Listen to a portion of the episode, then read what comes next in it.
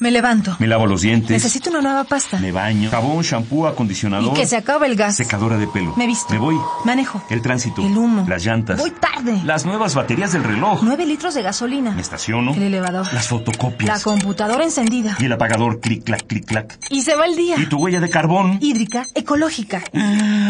No conocía la dimensión de mis pisadas. Nuestra huella en el planeta.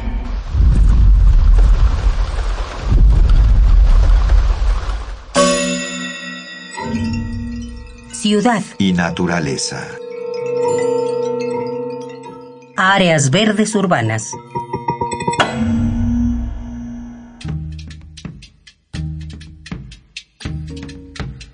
Las ciudades deben contar con al menos 9 metros cuadrados de áreas verdes por habitante. Pasto fresco, árboles frondosos, dulce aliento de clorofila para todos. Pero del dicho al hecho, A ver, a ver, a ver.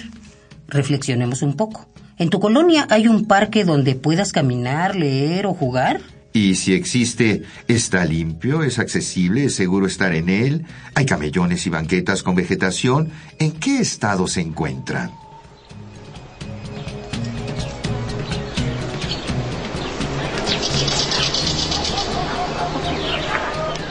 Las respuestas pueden variar mucho de ciudad en ciudad y de colonia en colonia. La realidad es que los lugares que tienen menos ingresos tienen pocas o ningún área verde. O si existen, están descuidadas, con basura o con sus bancas y sus jardineras en pésimas condiciones. A menos, claro, que los vecinos estén muy bien organizados para defender y cuidar sus parques.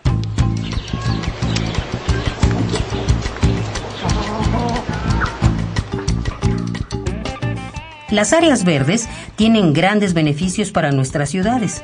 Regulan la temperatura local, ayudan a la conservación de suelos, capturan dióxido de carbono y captan agua de lluvia. Además, son barreras contra el ruido y la contaminación y pueden servir como refugio y alimentación para la fauna silvestre. En estas áreas, los habitantes de las zonas urbanas encuentran espacios de recreación y sensibilización ambiental que ayudan a integrar a la sociedad, a bajarle al estrés y a mejorar su relación con el medio ambiente. Pero a pesar de su importancia, las áreas verdes están marginadas de la planeación y los proyectos de desarrollo de las ciudades porque no cumplen con objetivos de ganancia económica inmediata y pierden frente a la presión de las grandes corporaciones. En las ciudades de nuestro país es común que a pesar de existir leyes y reglamentos de protección, los árboles sean talados y no se vuelvan a plantar debido a la construcción de complejos habitacionales. Además, como el cableado casi nunca es subterráneo, a los árboles que sobreviven los podan constantemente y no siempre de manera que no los dañe.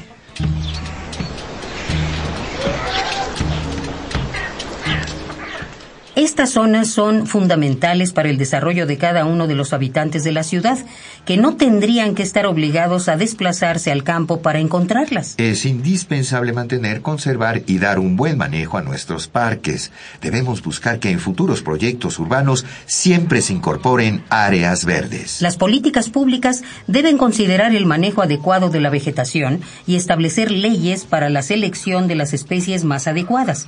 Por ejemplo, los eucaliptos consumen demasiada agua, sus ramas son frágiles y no le ofrecen alimento a la fauna local. Busquemos que la flora y la fauna puedan florecer y disfrutar también de los espacios urbanos. Ecopuma te rola tres ideas para hacer la diferencia.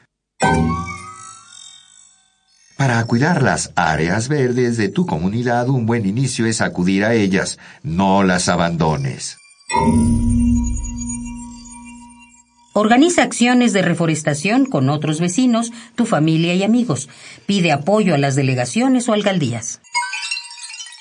Ten en cuenta que las especies de plantas nativas son más resistentes y requieren menos cuidado, pues están adaptadas a la zona donde vives. Hagamos la diferencia. Ecopuma, Universidad Sustentable. Esta fue una coproducción del Puma, Programa Universitario de Medio Ambiente y Radio UNAM.